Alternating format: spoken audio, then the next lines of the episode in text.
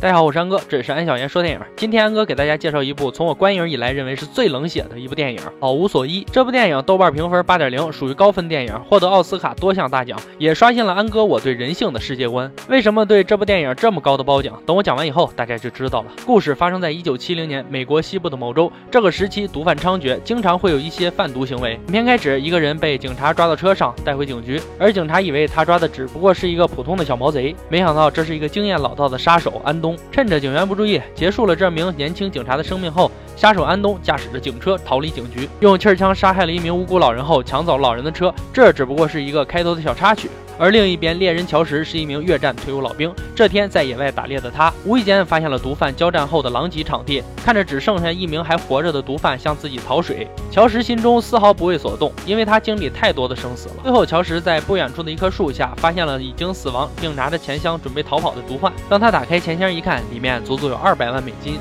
在一九七零年，二百万美金对于他来说是天文数字了。乔什拿走钱和一把枪后，心满意足地回到了他简陋的住所。原本乔什可以带着两百万美金和他的妻子远走高飞，还能过上潇洒富裕的生活。可是乔什做出了一个让所有人，或许连他自己也无法理解的决定：在家里装上一桶水，回去给那名或许还有一口气儿的毒贩送水。这次回去就是他开始奔波逃亡的序幕了。他发现这名毒贩已经死亡，还被别人补了一枪。而乔什此时已经被打扫现场的毒贩团伙发现。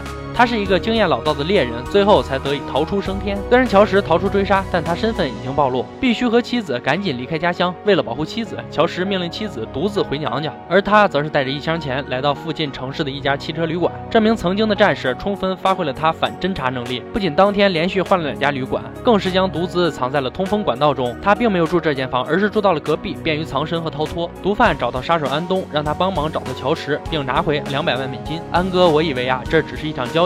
然而安东却杀死了两名毒贩，他是想自己独吞。虽然这两百万美金里啊有追踪器，但是在茫茫的城市中去哪寻找呢？在安东开车寻找时，非常幸运的通过信号发射器确定了钱的所在位置。安东并没有打草惊蛇，先住下来，而且在自己房间多次演示作案手法。一切准备妥当后，安东在夜里提着他两件神器。一个是带消音器的散弹枪，而另一个就是气势枪。来到房间，完美的将这房间内四个墨西哥毒贩给射杀了。原来黑帮老大不仅找了安东，还找了其他杀手来追寻毒资。这四个毒贩在房间内等待着乔石归来，没想到却成了安东的枪下亡魂。而机智的乔石早就从另一个房间带着一箱钱逃之夭夭了，留下给安东的只有空荡荡的房间，还有一箱钱被拖走的痕迹。第一次感觉被猎物戏耍的安东心里非常不爽，而乔石也在钱箱里终于发现藏在两百万美金中的信号发射。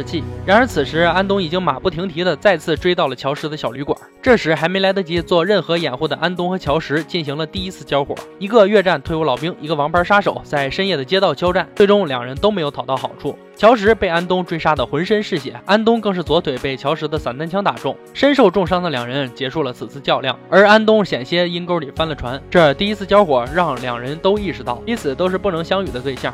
通过这次交战，乔石住进了医院，而早就身为通缉犯的安东是不可能去医院的。可是他受的伤也非常严重。为了得到足够药物的治疗，安东盯上了药店门口的一辆汽车，岩石点燃了汽车，自己走进了药店，趁着所有人慌乱无神的时候，镇定自若地拿走了他所需的药品。接着，安东回到自己入住的酒店，剪开自己受伤部位的衣物，开始忍痛为自己治疗。这段看着有点血腥，可能会不过审，所以我就不放了。最后，他完美的利用医学知识处理好他的伤口。从这里就可以看出，安东冷静、老练、聪明。他作为杀手，让人闻风丧胆的不仅仅是他的枪法，另一方面，毒资仍然没有追回。黑帮老大。已经不能再容忍这种状况了。他再一次花了重金雇佣了一名业界极负盛名的杀手，另一名越战老兵威尔士。而他的任务和安东一样，要追回两百万美金的毒资，同时还要杀掉那个不听话的安东。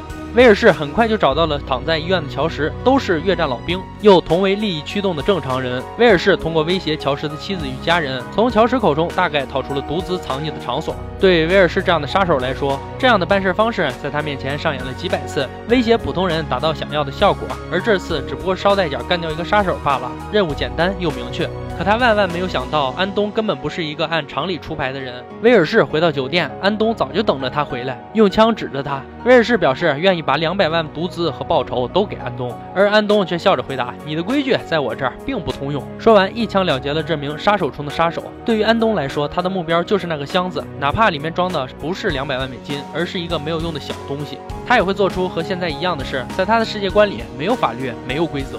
身体差不多好点的乔什拨通了威尔士的电话。他思考良久，还是决定为了妻子认怂。可接听电话的人却变了，而电话这边的安东对乔石说：“如果现在把箱子送到我面前，也许我会饶了你妻子和你一命。”乔石知道说话的人是谁，本准备屈服的他却拒绝了安东的提议。乔石找回箱子，而安东这时却直接杀回了毒贩老大的老巢，一枪结果了这位操纵一切的幕后黑手。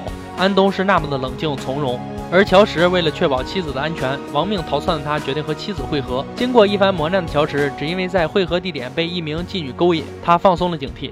就被再次追杀而来的一群墨西哥杀手枪杀，横死街头。而妓女也因为乔石惨死当场。这些杀手对乔石并不了解，没有找到箱子，直到晚上才赶到现场的安东从通风管道找出了箱子。本来这一切因为这些人的死已经结束了，可安东是一个不按常理出牌的人。再次来到乔石家里，看到坐在家里的安东，乔石妻子问道：“为什么？为什么一切结束了，你还要来杀我？”而安东说：“我当时和乔石说过，他不交出箱子，我就会杀了你们两个。”妻子说：“其实你可以不用这么做。”安东说：“那就选择抛硬币吧，选对了就不杀你。”妻子拒绝了，他认为安东是把人的生死归结于命运，这一切都是安东一个人的想法。最后，妻子被杀了。做完这一切，安东开着车，也许他在思考着乔氏妻子对他说的话，也许是在他人生中第一次遵守交通，却为一辆闯红灯的车撞成了重伤，右手连骨头都看得到。安东没有在意，也没有叫骂那名不遵守规矩的司机，他只是问一名路过的男孩：“怎样才能给我你的衬衫呢？”汽车男孩说：“我送给你。”可安东却坚持给了这男孩两百美元。最后的最后，莫名其妙遭遇车祸的安东拖着重伤的手臂，